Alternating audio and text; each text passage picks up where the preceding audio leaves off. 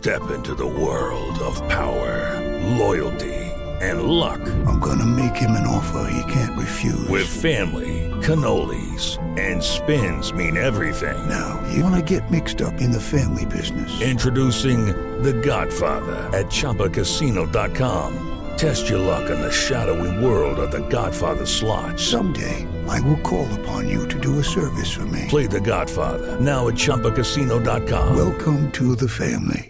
No purchase necessary. VGW Group. Void where prohibited by law. 18 plus. Terms and conditions apply. Siete en punto. Panorama informativo 88.9. Información que sirve.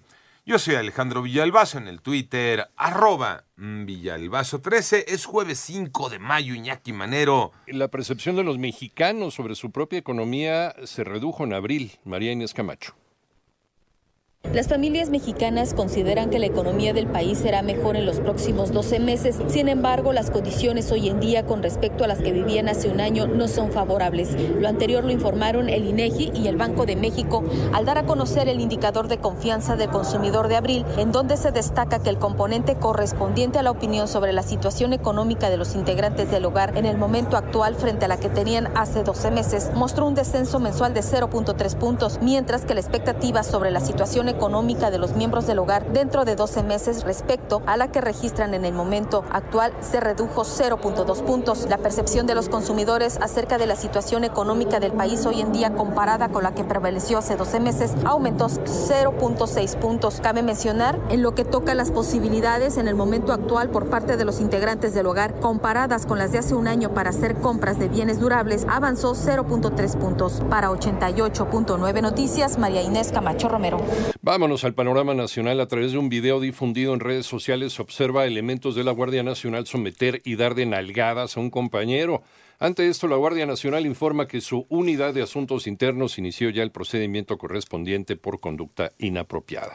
En tanto, la fase 1 de contingencia ambiental atmosférica por ozono fue suspendida en la zona metropolitana del Valle de México, informa la Comisión Ambiental de la Megalópolis. Y mediante el programa denominado por Tamaulipas No, el gobierno del estado anunció que pondrá a disposición del Instituto Nacional de Migración a quienes sean detectados sin documentos de estancia en el país.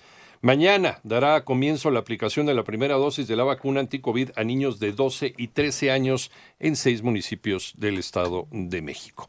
Proponen que todas las escuelas de educación básica sean incluidas en la extensión de horario. Moni Barrera. Al participar en el foro para revisar el programa de escuelas de tiempo completo, maestros del Sindicato Nacional de Trabajadores de la Educación propusieron que todas las escuelas del país tengan horario extendido. José Luis Pérez, profesor integrante del Colegiado Nacional de Asuntos Laborales, sugirió que la jornada escolar pase de 6 a 8 horas para alumnos de educación inicial, preescolar, primaria y secundaria a través del programa La Escuela es Nuestra y se garantice el derecho a la educación de más de 3.6 millones de niños en 27 mil planteles. En 88.9 Noticias, Mónica Barrera. Vamos al panorama internacional. Rusia anunció la apertura de un corredor humanitario a partir de hoy jueves y durante tres días para evacuar a los civiles que se encuentran en la acería de Osovstal, en Mariupol.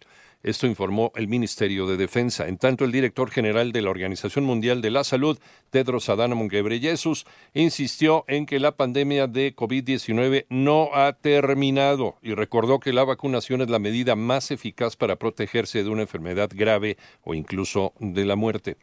Y el Pleno del Senado de los Estados Unidos aprobó una moción de orden a la que ordena a la administración de Joe Biden llamar a consultas a México ante lo que consideran desarrollos problemáticos en el sector energético mexicano violatorios al Tratado de Libre Comercio, el TEMEC.